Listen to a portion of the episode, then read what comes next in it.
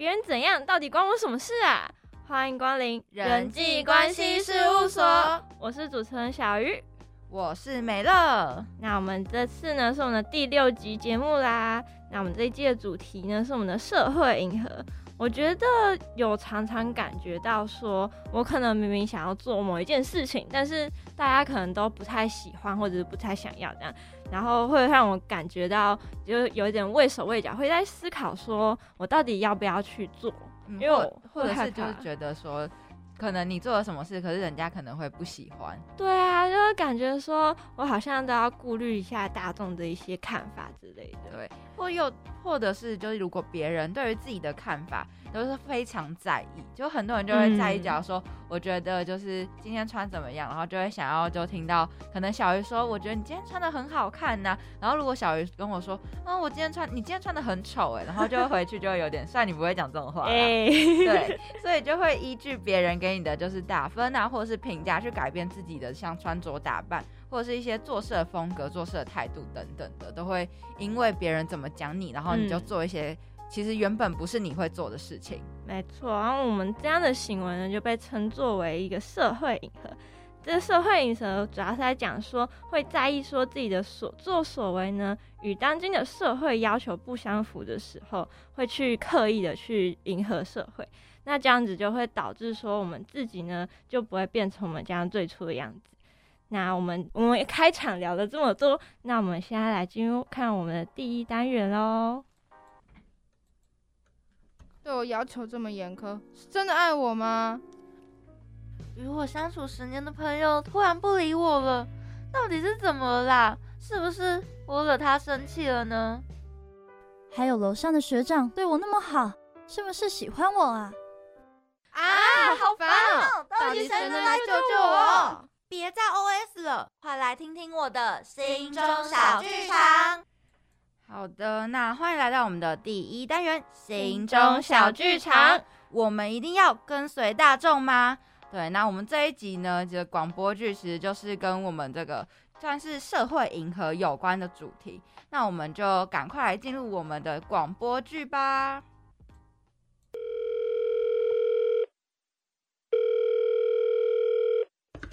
喂。我下个月呢想举办婚礼，所以想看看你能不能来当我的伴娘呢？哎，顺便以我朋友的方式呢来支持一下，不用说太多啦，就说一些我们小时候的事情就可以啦。哦，当然可以啊。哎，那个，哎，我想问一下，那个宾客有多少啊？哦，还蛮多的。虽然说我老公叫我不要炫耀，但是你知道的。他们大多都是四点五的高分人士呢。哎，那那很好哎。哎，我跟你讲，我一定不会让你失望，放心啊。那就这样，拜托你喽。我们婚礼上见，拜拜。你真的要去吗？他小时候可是一直欺负你，哎，还抢你男朋友。干嘛？又没有怎么样。我只是希望他在婚礼上能够开心一点而已啊。然后被你俘虏的四分高端人士就会给你打五星好评，让你可以用高级人士专用方案租房子。他能够获得小时候玩伴的字词，我能够因此租得起房子，怎么样？这双赢局面呢？而且你跟你朋友也会互相评分，所以你没有资格指责我。往上爬有什么不好的？那种高级公寓都是假笑公寓，我敢跟你打赌，那些高分人士的内心一定很痛苦。唉，我怀念以前。不在乎评分的你，你知道为什么我不把男朋友带回家吗？因为我怕他们发现我跟三分的人住在一起。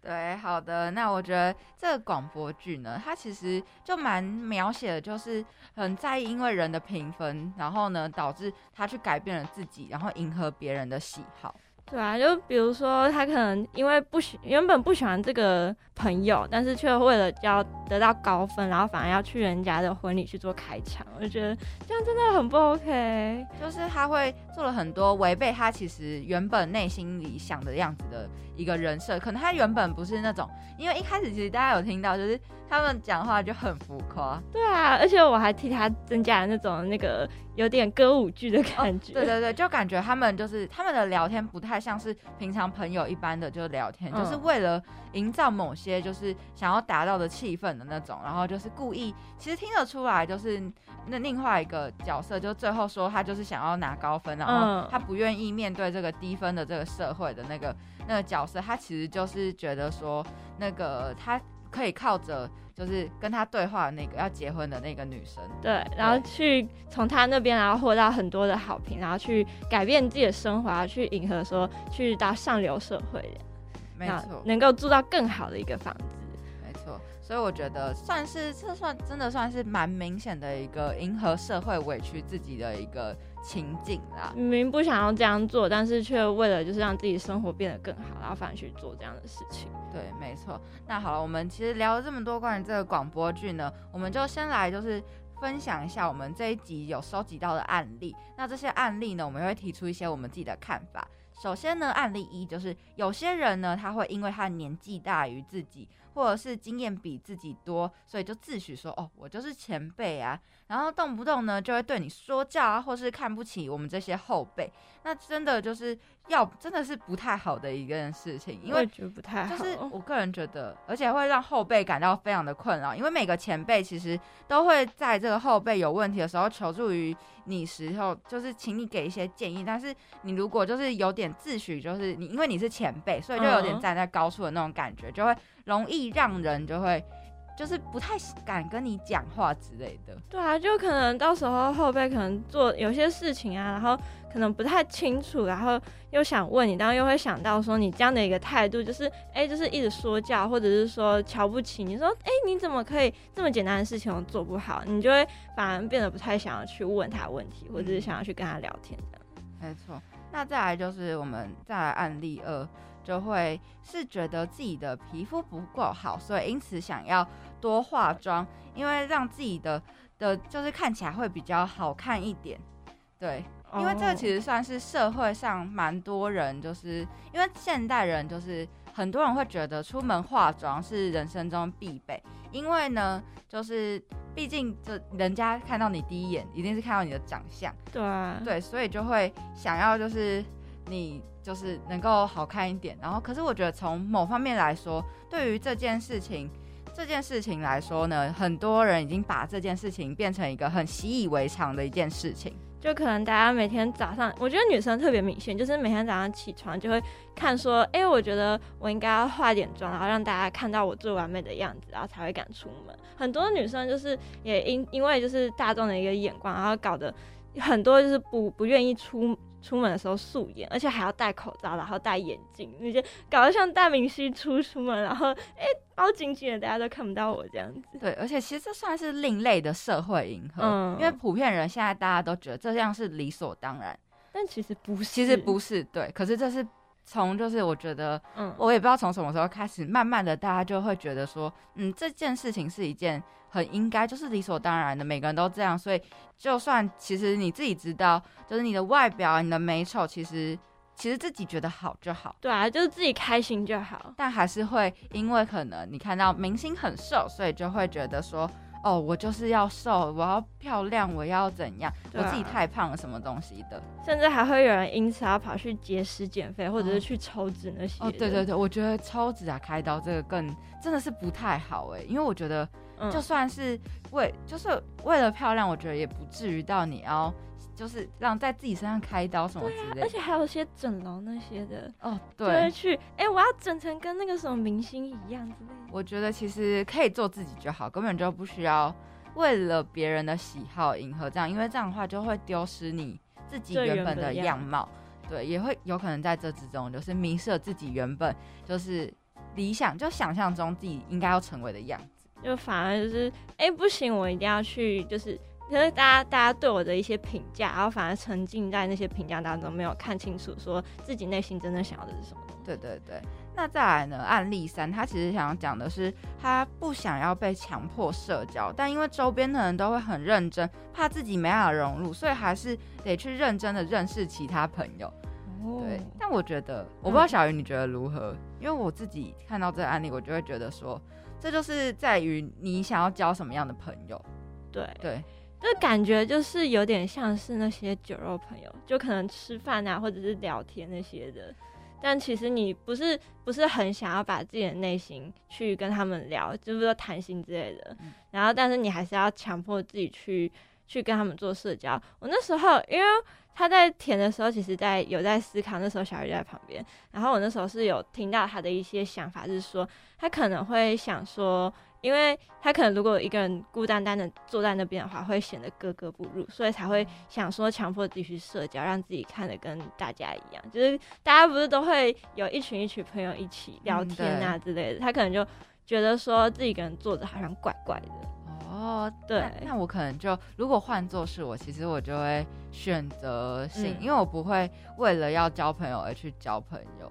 对，但是我会，假如说我真的想跟你当朋友的话，嗯我就会主动去找你当朋友。但是如果遇到像这种的，大家都是那种社交非常厉害的人呢、然后就是真的很会聊天讲话，但是他们其实不是真心懂你，没办法看你能够有互相理解的那种状况的话，其实我个人就是不会为了要融入这个地方，就是去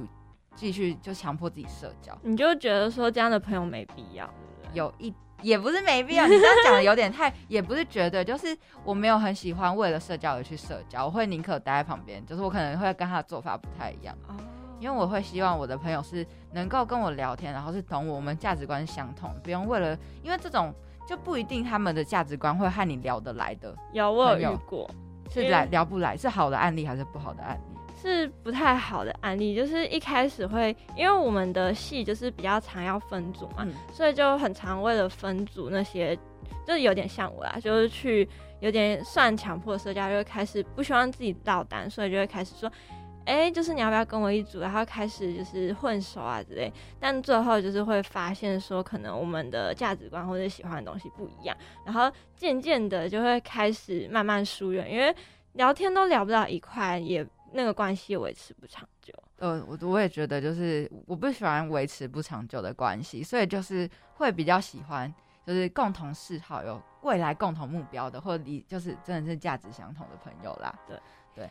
那再来呢，就是第四个案例，就是他希望就是大家可以对待各种不同意见的时候可以更加友善，就是当看到如果不符合大众期待的人，嗯也不要对他有过度的关注对关注，算是负面评价吧。算哦，因为他希望大家对他更友善一点。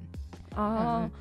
因为我这个他写的有点笼统啊，那我自己的解读是，可能有有时候啊，你可能觉得说这幅画好看，嗯。然后但是其他人都说哪有可能这画的跟狗啃的一样之类的，然后但他他可能就觉得说，其实这幅画是人家呕心沥血所绘制出来的，然后你希望你的意见更友善一点，这样子，嗯就其实就是可以依照各种不同的角度去看待一件事情。对，我觉得其实有些事情并不是绝对的，就是不能因为就是他的意见并不符合，就是符合大众，所以就去攻击他。嗯因为真的，我觉得社会迎合真的不是很必要。虽然它已经变成一个默默的已经是常常态了，但是还是我还是觉得人就是要做自己，还是不要为了迎合别人而委屈自己啦。自己活得开心最重要。嗯，没错。那再来案例五，就是他讲的是跟比较是喜好方面有关的，嗯就是很多人呢，现在大家会听到就是喜欢 K-pop 啊或者是抖音歌曲的盛行，嗯，所以但是就算他们点阅率再高，那我们的这位就是投稿的朋友们，他也是说他宁可坚持听他喜欢的小众音乐，因为他觉得这世界上还是有很多好听的音乐没有被发掘，所以他想要做小众音乐的伯乐。我觉得他这个反而是比较好的一个例子。哦，对，对对，就是不会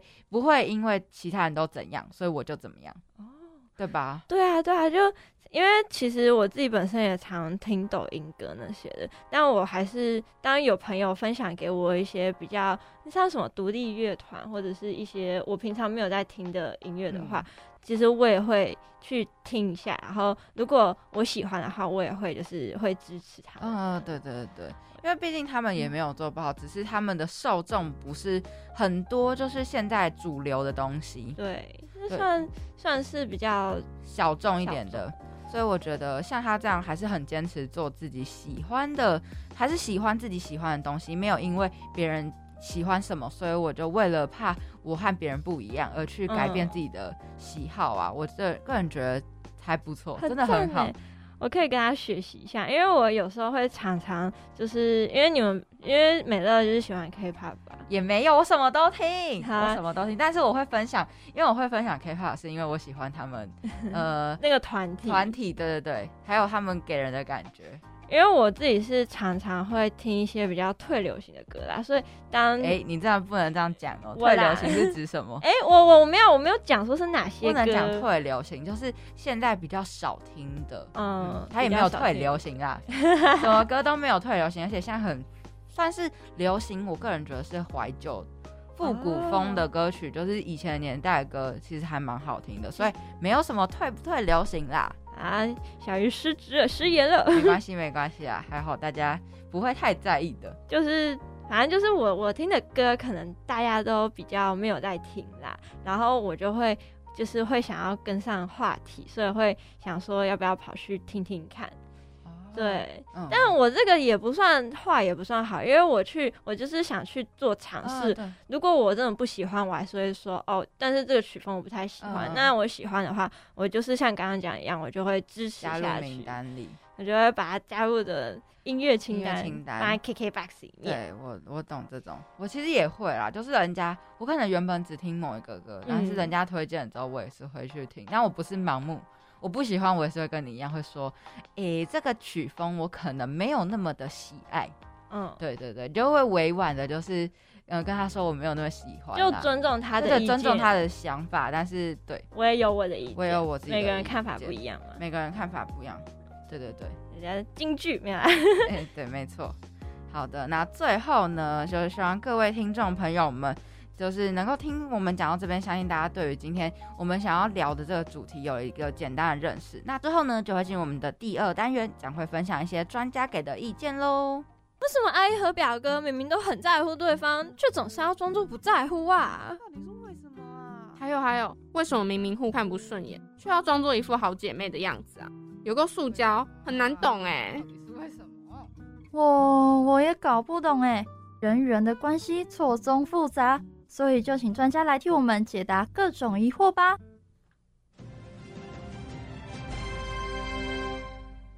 我有话想说。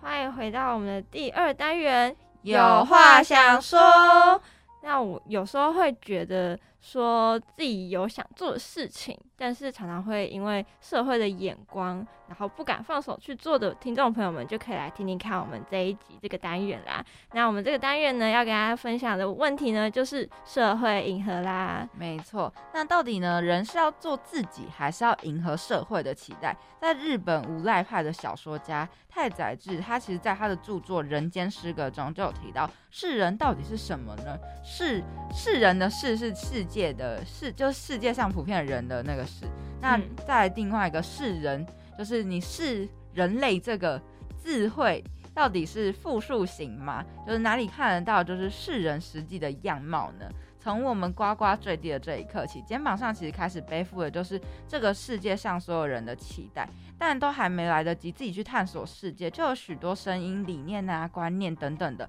就是要我们吸收或者是接受。那那些世人认为的好，似乎早在无形之中，其实已经成为你我追求的人生目标了。那这个世人呢，到底是谁啊？是社会大众的一些基本轮廓呢，还是其实是自己内在的那些不安？那现阶段的我们应该要符合这个世人的要求，还是要倾听自己内心的声音啊？那其实呢，不同的国家、种族，或者是地理环境或者历史文化，都会因为他们各个不同的地方，从然后衍生出各种丰富的观念以及形态。无论是我们内在的一些理念思想啊，还是我们的一些生活习惯，都会被大众认定的一些社会基地样貌，然后追溯源头，其实多半是来自我们的一些要求、需求这样没。错，那可是其实为了整顿这个生活的安稳，或者是想保护这些真实的人，就是老祖宗他们一点一滴创造这个嗯社会，所以身为就是后代，我们就是可以少走一点就是冤枉路啦。对啊，就听从前辈们的一些意见，所以就会不小心就是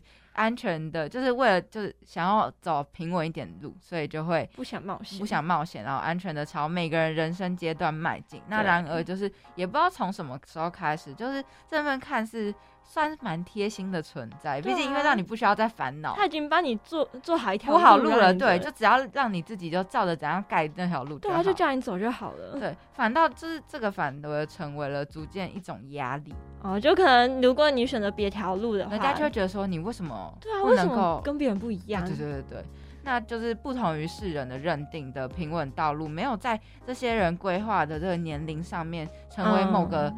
理想中的样子。比如说我们这个年纪就应该读大学啊，好好呃，读书。对对对，好好读书，然后读研究所。那如果不是满足期待大家的这个期大家期待的样子，就代表是错误，是独特立独行吗？我觉得这个问题就是很很常困扰着我们。呃对我们现在也也受到这样的困扰，到底要读研究所吗？还是要出去工作呢？可是大家都读研究所耶，对吧？对啊，那但是我我自己是不想读研究所我啊。自己也是有自己的想法，所以我没有要照着大家的期待去读研究所。对啊，就算我们两个，我们都有自己的想法、自己的梦想，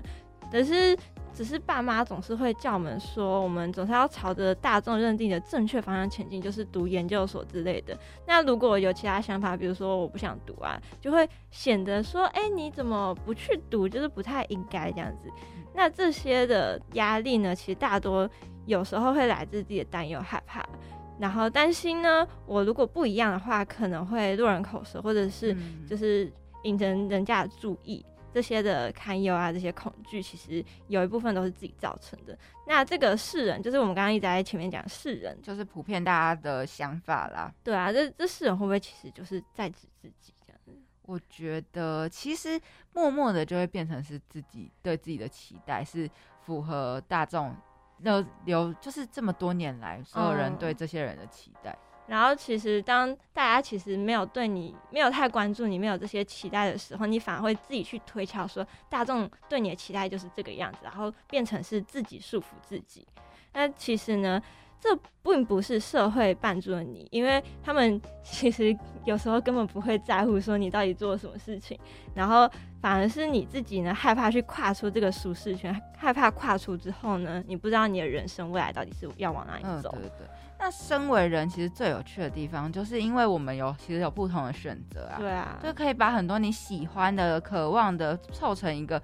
就是专属个人的一个，算是人生履历啦。一所以个故事，对一个故事，所以就因为人们就是应该要有思想自由，所以才会有那么多丰富的人生提案可以参考。嗯那意见这些意见呢，还有很多东西可以被采纳。所以不管这个世界的今今天到底是怎么样的走向，我觉得都应该就是别忘了自己心里的感受，就是只有自己才知道自己到底想要成为什么样子的人。对，大家都有梦想。没错，所以做自己和社会期看，虽然看起来是一个冲突连连的一个一件事情，但其实换个角度来说，它反而就是藏着其实做自己是可以有的创新啊、蜕变的机会。那要做个就是处处受限或者是自由发展的，都是你在一念之间的选择。对，对啊，就是你可能你就像像我们一样，我们到底是要安稳的继续读书呢，还是要闯出自己一片天地？那这样其实是一个像我们就是没有继续读研究所，我自己觉得我是做一个很冒险的决定。那这个冒险的决定虽然就是很艰辛，而且这个过程呢不会有人替你扛任何责任，所以这个挫折呢都是让你自己去扛下来。那就是要看你去冒这个险，你的未来、你的目标，你到底是要实现什么？嗯，那我就是常常听到有人问说，也不是我啊，就是大家常常都会听到说，诶，如果你只想做自己的话，会不会太自私啊？还是其实应该要听从一下别人的意见，或者是还是要听听看自己内心的深处到底在想什么？他或者是说，诶，只有听自己内心的想法，会不会太过于自私？可是我觉得就是相对于做自己，就是。嗯，如果是别人要我做的，或是做别人希望我想要怎么样做的，就是根据社会期望去做应该做的事。那其实我觉得，就是这个样的行为，就是给一个夸张的代名词，就叫做罐头。哦就是罐头都是一样的东西。流水线加工厂，对对对对对，就是要你怎样怎样怎样，然后就是每个人都是这样。就是动，我曾经有看过一个短片，就是像那好像是一个加工厂，然后每个人都是做一样的事情，做一样的动作，然后完全没有任何的想法，自己的想法去做一些跟别人不一样的事情嘛。对对对，所以我觉得其实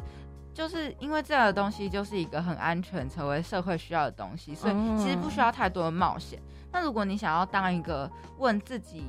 会不会太私自私点时，我觉得通常会有两个声音在你心中的是呐喊啦，就是在拉扯。哦一个就是说我就是要做自己，对，然后另外一个就是觉得说，嗯，我觉得应该是要听从这个父父母啊，或者社会给我们的期待和期许。那这两个声音在交战时，才会让自己觉得有刚刚有提到做自己会不会太自私这件事情才会浮现在你脑中，捆绑捆绑你很久。对啊，所以我觉得这时候就是需要先自己跳出舒适圈，然后做自己还是做罐头好。我个人觉得就是自己要考虑思考一下这个问题。我觉得去思考问题，你可以不用直接去想说你到底是要做自己还是做罐头，因为这样感觉很极端。你可以换成说我要做多少的自己，做多少的罐头，因为我觉得这两个其实还是中间有灰色地带的。呃，我懂，我懂。你可以选择性说你到底要做哪一，就是选择说，哦，我可能这个时候我要做一下罐头，这个时候我要做一下自己。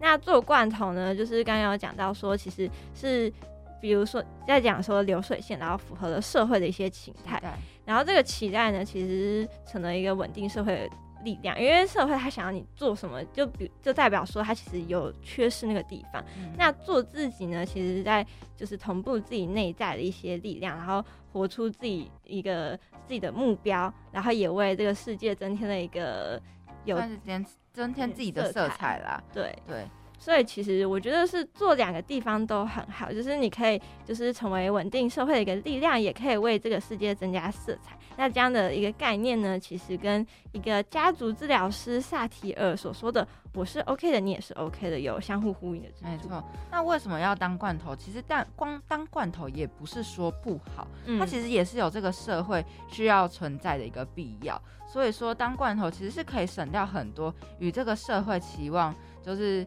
对抗的这个压力。那省掉这些抵抗的压力呢，就可以用来好好的做自己，所以就会开始有了，就是有空间啊和心力，可以静静的、扎实的做自己喜欢的事情，然后来当做自己的梦想执行，慢慢执行自己梦想的一个，哦算是一步一步，就有多少时向间前对走向前走，就是两边同时进行嘛。对对对对你想要我做这件事情，那我就做这件事情给你，但是我自己私底下还是有自己的坚持。没错，那就是写到在讲讲到这边的时候呢，我们这个就是专题专题作家苏轼火，就是苏轼火的，他曾经呢听到说很多人说，哎、就是你不要这么冲动啊，多考虑一下比较好。现在外面的景气不太好，还是留下来安稳一点啦。这样子，因为那时候他好像正在写作的时候在那边挣扎，那这些都是他的同事或者是身边的朋友跟他讲的一些话语。那这边的话语其实听起来好像他是为你好，但是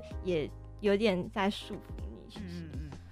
那其实重点呢，不是外面的景气好或不好，而是大部分人对于社会期待的人来说，那嗯稳定和安全其实是第一优先考量的事情。所以冒险呢，就是不被鼓励，追求自己的梦想，也会常常被警告，就是说那些东西就不符合社会对你的期待啊。那你为什么要去浪费时间做这些事情？哦，我常常被这样哦，讲。我我感受到，因为从其实 从前面几集有感受得到，是小鱼的梦想就常常会被打枪。但是我真心觉得，你没有试过，你怎么知道你做不好？因为有时候也会自己去想，说我是不是真的有这个能力去做这件事嗯情，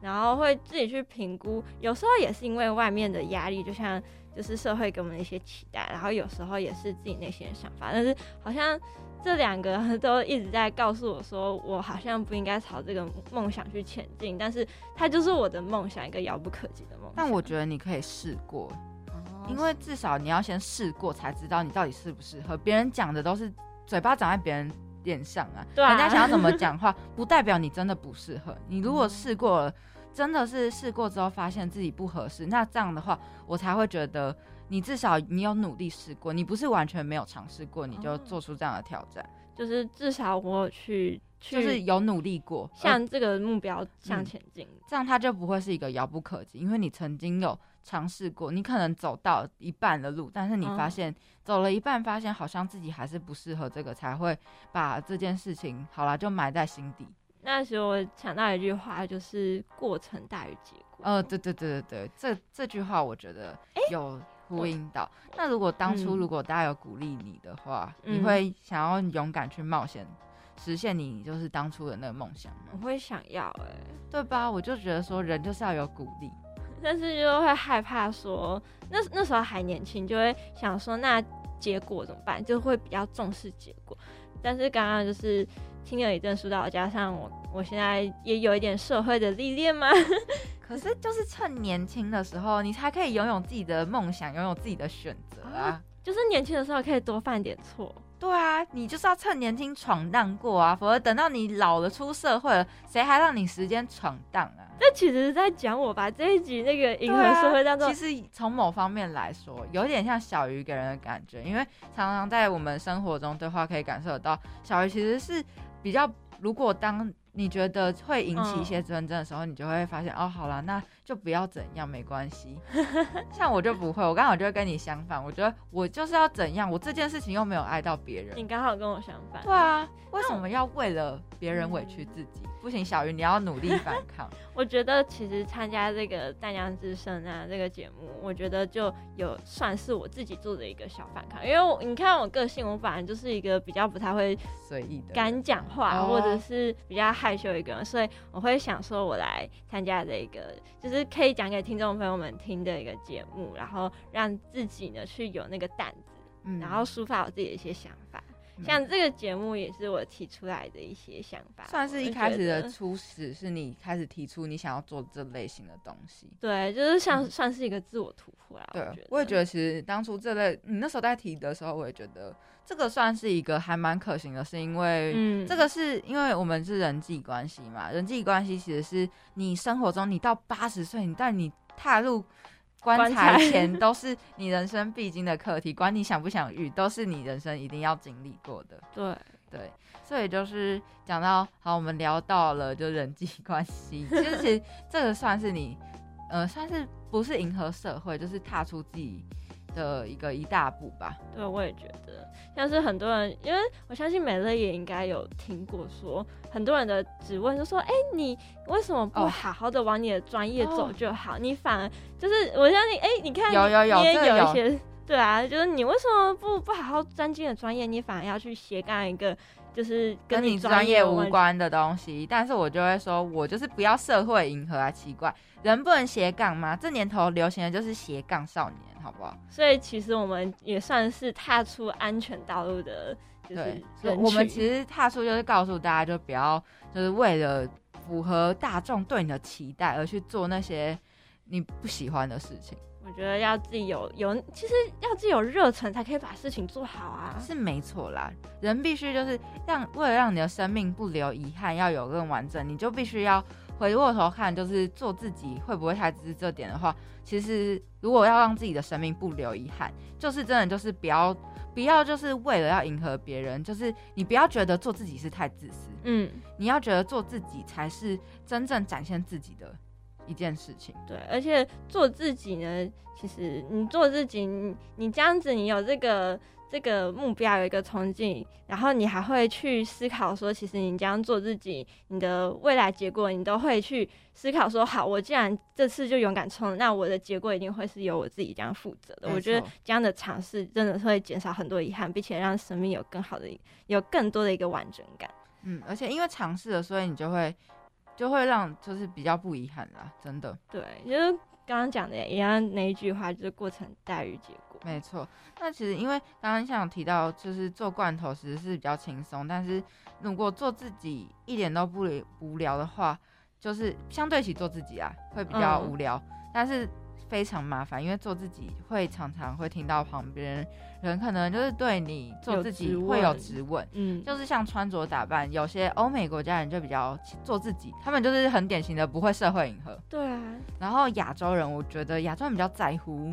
有大家对自己的想法。其实从各个地方来看，好，我举一个比较，我不要举台湾，我举韩国的例子。嗯，韩国对于外表，他们其实是很介意，就是别人怎么看你，就是你今天就是他们好像听说女生出门的话，如果表达的你重视这个人的话，他们一定会全妆出门。哦，就一定要化妆，女生一定出门要化妆，否则就有点不太尊重她，就是对于素颜出门。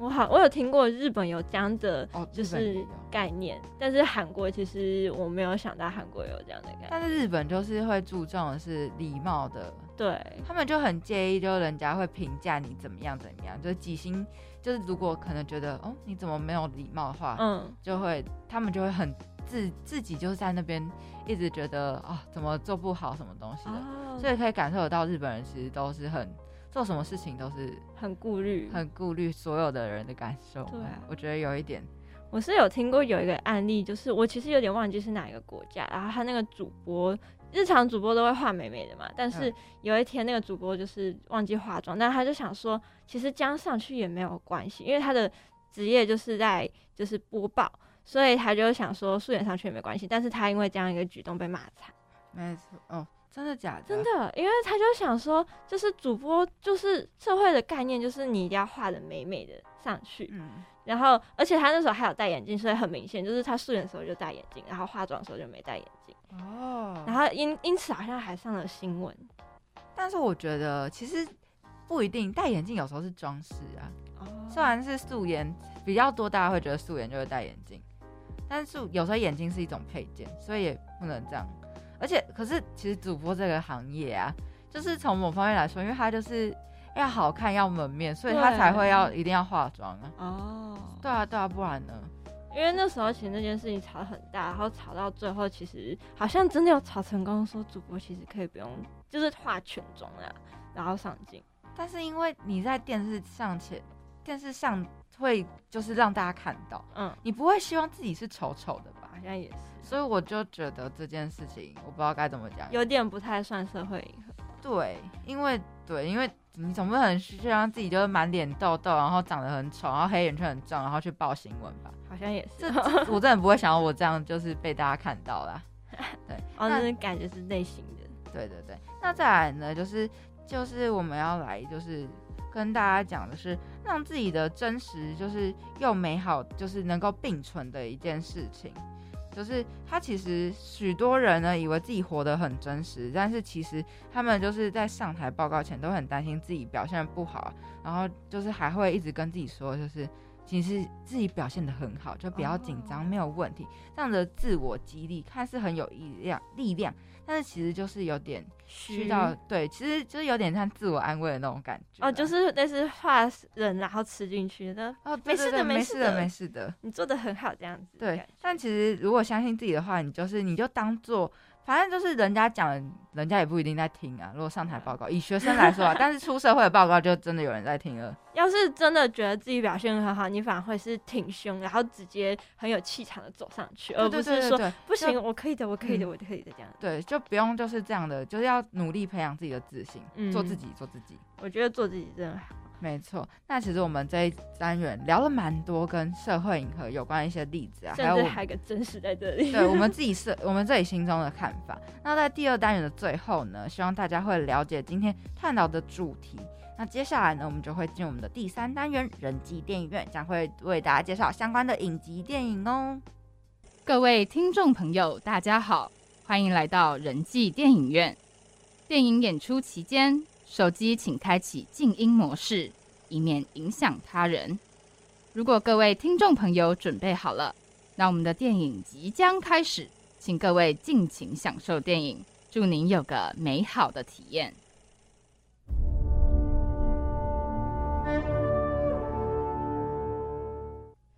欢迎回到我们的第三单元人际电影院。那我们这次人际电影院要讨论的这个影集呢，叫做《急转直下》。那这个影集呢，其实它的剧情的一个背景设定啊，是在未来，是一个其实社社会媒体啊，随着世界的进化，然后就是已经深入到每个人的日常生活当中。比如说，可能你发一个什么线动啊，人家就要帮你评分，然后甚至会依据那个评分去决定你在这个世界上的一个社会地位如何。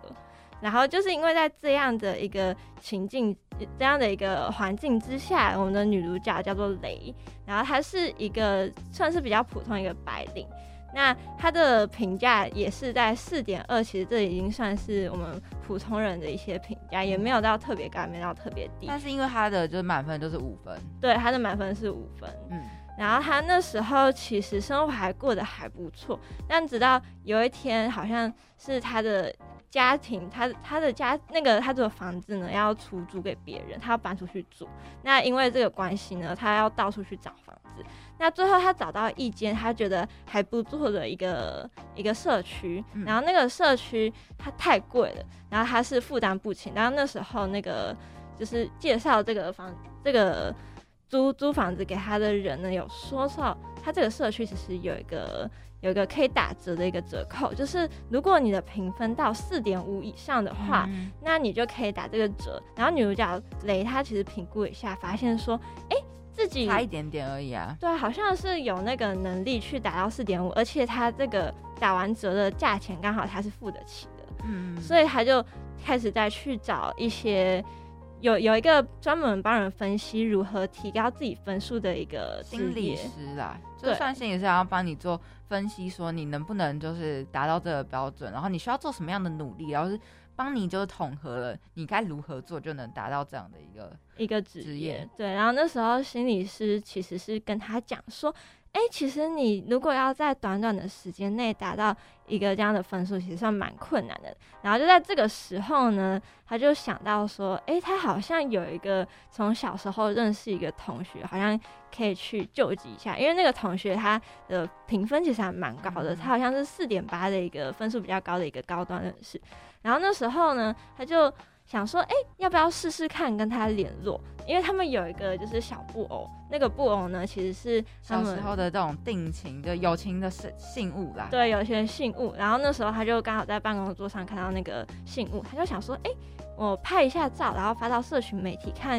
会不会有有一些效果这样。嗯。然后那个小时候的那个同学就看到了他的这一则贴文，然后竟然还真的有回复他，而且最好的是。他那个小学同学就是最近要结婚，然后因为需要一些就是小时候的朋友啊，然后在他的婚就是婚礼致辞那种，对，就是一些讲一些他小时候的一些经历，就是常常你知道看到人家婚礼的时候，就会有那种开始邀亲朋好友，什么女方的高中同学啊、大学同学，或男方的一些小时候的玩伴，然后上台分享一些小男那个。就算是女方和男方以前可能曾经做过的这些事情，对，那种，然后讲的热泪盈眶那些，嗯，对对对对，然后就开始哦，想想当年怎样怎样讲，然后你如今都已经要嫁出去或要娶人家的那种，我感觉好像是我的女儿自己出嫁的那种感觉，我舍不得你之类的，对对对，然后那时候就需要一个这样的伴娘啦。然后他就问说：“哎，那个雷，你可不可以来参加一下我的婚礼啊？然后帮我致辞一下，然后说一些我们一些小时候的一些经历啊。”那其实这个这个他的这个朋友呢，也不算朋友，那那个朋友他还抢过她男朋友，而且还到处就是弄坏她的东西，而且小时候还霸凌她。其实就是我们上一集讲的那种假面闺蜜，算吧？对，算超算，而且真的超扯。然后。重点是我们女主角为了要提高自己的分数，她竟然就是还说：“哎，哦，我好希望你的婚礼能够成功进行，所以我当然会准备就绪，准备好好的去去你的婚礼帮你支持。而且重点是她演练很多遍，演练到她她的弟弟受不了，因为她弟弟其实知道说她姐姐有这样一个同学，嗯，然后他就问说：，哎，你真的要去吗？因为这个同学好像平常对你不太好。”然后你竟然还要去这样帮他，然后姐姐就说：“我我就是为了提高我的分数，嗯，我就是为了租那个房子。”然后弟弟弟就会觉得说：“干嘛要为了迎合别人，然后要做这些事情？对啊，明明都是自己不喜欢的。”他他其实也不太喜欢那个同学，然后却在那边哦没有啦，我只是希望他过得很好啦。我就觉得这种好假，就是只是为了要获在他身上获取某种。算是某种就是能够有利自己的东西，所以然后就会讲那些，呃，我其实很喜欢你呀、什么东西的，但是其实你心里都不是。对啊，就说啊，真的好假啊，你怎么可能真心这样对我啊之类的。对啊，所以我就觉得这种行为好有点没有那么喜欢啦。是没错啦，但是他就是他就是临时要租房子，然后他只有那个公寓他喜欢啊，哦，对，然后他他也付不起就是全租的钱，他只能用打折的方式去去租，所以他就迫切的需要这个东西，需要这个一个契机。那当然结果也不是非常的好，他在途中呢，因为他好像那时候他订了一个航班，然后那个航班因为有些问题，所以那个航班就被取消了。对。然后他就觉得说很生气，然后开始在机场破口大骂，然后他因此被扣了一个一分，被扣一分。对对对，然后他那时候就是因为那个一分，导致他什么车子都租不到啦，半路抛锚啦，而且还浑身上下都沾满泥土。那时候、呃就是搞得很狼狈。对啊那时候是那个样子，而且他还在路上喝了酒，他精神超不正常的，然后到达婚礼现场。是他已经被逼疯，不是精神不正常，是因为他嗯为了要，他原本是觉得说，哦，我靠这个就是这算是我的，算是能够让我提高我的身价的一个好机会，然后嗯反而就是弄成这样，然后也没办法达到我理想中的那个样子。对啊，而且最后你知道，他那个同学就是直接摊开跟他讲说，你现在这个分数就是很低，我要的，因为他四点二，刚刚有讲到是一个还蛮中等的一个分数，对然后他朋友就是他的同学就是看中他这个四点二是还蛮可以啦，就是中间刚好需要那个中间人士替他演讲，所以他才邀请他。然后现在他的他那时候分数好像跌到一点几，然后那时候零其实要被关监狱，哦，超恐怖的，对呀，然后他就就整个就是已经快快疯癫，然后在那边婚礼现场在那边大发疯。最后呢，就是他就因为搞砸人家婚礼，而且他也被评分为零，然后他反而就是到了监狱。但是到了监狱之后，他其实有一个转折，就是他们眼睛其实是植入一个可以看到别人评分的一个一个镜片。对，然后他那时候到监狱就那个镜片就被拔出来了。嗯，然后到那个时候呢，他才有一点恍恍神的恍然大悟的感觉嘛，嗯，就是逃脱这个社会的一个框架就。他开始就开始做自己，就是因为他不会再看到别人给他的分数，所以他就是开始，我才不管你给我几分，我就是做自己，然后要干嘛？然后他就那时候看到对门有一个就是也一样跟他被赶到监狱的一个人，嗯。然后他就开始跟他互相对骂，对。甚至宣泄心心里的情绪的一个感觉。对对对，我觉得这出戏其实还是蛮有深，应该呢就是让蛮可以人让人家可以醒思，到底这个这件事情到底你是应该要迎合大众，然后而去做这些委屈自己的事，为了求这些我可能没办法碰到的东西，为了求我的理想，为了求我的嗯梦想，去这样牺牲自己，还是其实相较于就是牺牲这些东西，还不如好好的让自己增加自己的。就是做自己就好，真的不要在乎别人的眼光。对我真的觉得到最后那个破口大骂真的是有震惊到我，觉得真的是做自己最好。是因为他已经被逼疯了，嗯，所以其实我觉得，我们今天一整天的节目来说，其实想要告诉大家的就是，迎合社会的期待呢，其实虽然它算是呃一个评量你的一个一个标准，嗯。但是我觉得你还是要保有自己的特色，不要因为为了在迎合社会的这个过程中而迷失了自我。像这个影剧中的这个女主角，她其实到最后还是丢失了她自己最初的样貌。对，已经是全心全意想要就是迎合社会了。对，那希望大家呢会喜欢我们今天算聊了蛮多，我觉得还蛮符合现在这个社会的一些主题嗯，看这个影集。你刚刚所收听到的节目是《人际关系事务所，我是主持人美乐，我是主持人小鱼，那我们下周再见喽，拜。拜拜